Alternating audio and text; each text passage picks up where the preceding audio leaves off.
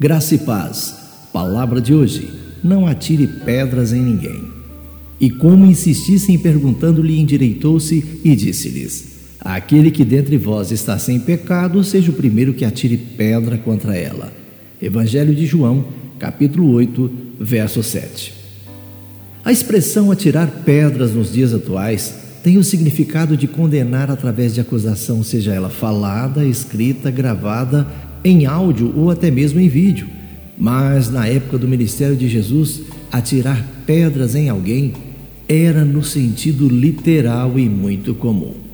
O nosso versículo em destaque nos conta sobre o episódio onde uma mulher flagrada em adultério foi levada até o Mestre Jesus para logo em seguida ser apedrejada pela população daquela cidade, conforme era regido pela lei da época. Mas exatamente nesse momento em que um grupo de líderes religiosos levavam a mulher adúltera a Jesus, eles não podiam imaginar que a levavam para ser atingida não por pedras, mas pela graça.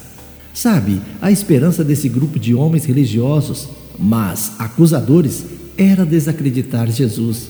Se ele lhes dissesse para deixá-la ir, eles poderiam afirmar que Jesus estava infringindo a lei mosaica mas se Jesus a condenasse à morte, as multidões que o seguiam rejeitariam suas palavras de misericórdia e graça.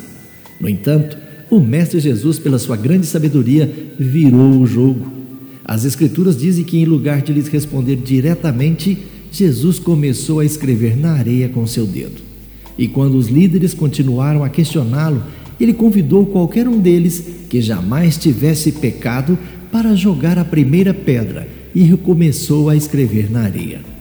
Quando Jesus ergueu a cabeça, todos os acusadores o haviam deixado. Agora, a única pessoa que poderia ter jogado uma pedra, o único sem pecado, olhou para a mulher e lhe concedeu misericórdia, dizendo: Nem tampouco te condeno, vai e não peques mais.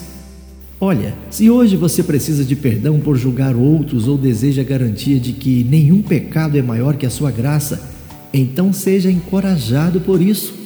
Ninguém hoje jogará pedras. Vá e seja transformado pela misericórdia de Deus. Lembre-se, não atire pedras em ninguém, pois servimos o Salvador que anseia perdoar.